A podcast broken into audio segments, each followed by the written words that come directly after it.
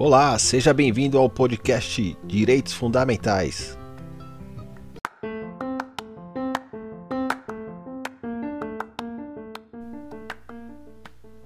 Fala pessoal, beleza? Tudo tranquilo com vocês? Eu sou Roberto Rogério Advogado e o episódio de hoje é Taxa de conveniência de ingresso online. É permitido cobrar? Sabe aquele ingresso que você compra pela internet de um show, de um teatro, de um jogo, de um espetáculo, de um círculo? Pois é, geralmente está incluso uma taxa de conveniência que essas empresas cobram em torno de 20%. O STJ entendeu que essa cobrança é totalmente ilegal.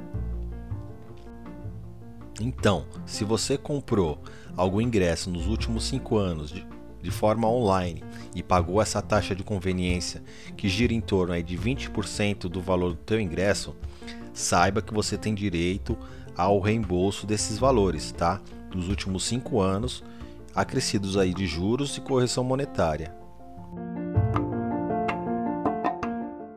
A decisão do STJ teve como origem aí uma, uma ação ajuizada pela Associação de Defesa dos Consumidores do Rio Grande do Sul, onde essa associação ajuizou uma ação contra a ingressos rápido. É, um dos argumentos utilizados pela associa essa associação foi de que a ingressos rápido estava transferindo o risco do seu negócio para o consumidor final, aumentando aí o valor do ingresso em 20% em regra, né? A média era, era praticamente essa daí, 20% do valor do ingresso. Isso é o que consta no, nos autos do processo.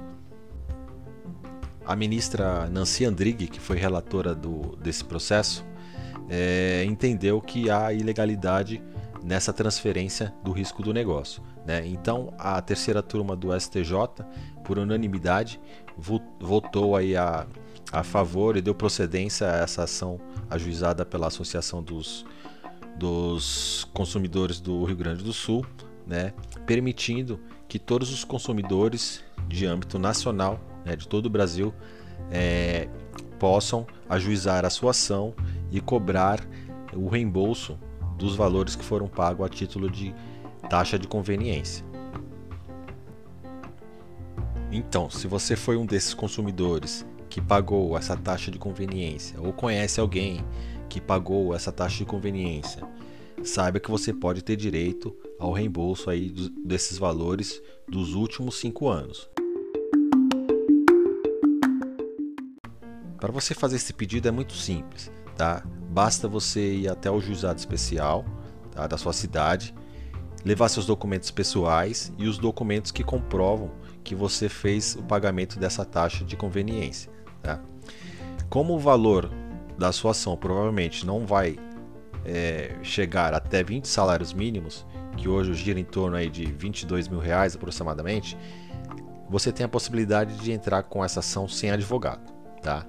Então não será necessário é, a contratação de um advogado para ajuizar essa ação para você. Basta você levar os documentos pessoais e os documentos que demonstram que você pagou essa taxa de conveniência e entrar com a ação. Tá? É uma ação simples e posso dizer que é uma ação ganha. Tá? Geralmente os advogados não dizem isso, mas como já é um entendimento pacificado no STJ, é uma ação que todo advogado gosta de pegar, tá bom? Mas como o valor é um valor baixo, há a possibilidade de você entrar na ação com, com essa ação sem o, a presença de um advogado.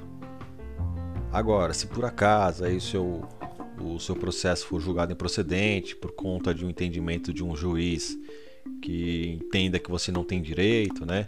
É normal isso acontecer. Aí, na fase de recurso, será necessário a contratação de advogado. Mas, como eu disse, é, esse tipo de ação é tipo de, de ação que todo advogado gosta de pegar, que é ação de causa ganha, tá? Então, fica tranquilo, leva os documentos lá no juizado especial da sua cidade e dá entrada nesse pedido que você terá aí o, o valor que você pagou nessa taxa de conveniência de forma retroativa com juros e correção monetária. Tá certo? Então é isso aí, pessoal. Agradeço a vocês que ficaram até o final. Muito obrigado pela audiência de todos. Aqueles que puderem compartilhar esse podcast, pode ficar à vontade. Me sigam lá nas redes sociais, Roberto Rogério Advogado, no Instagram, no Facebook. E até a próxima, pessoal. Fiquem com Deus. Valeu!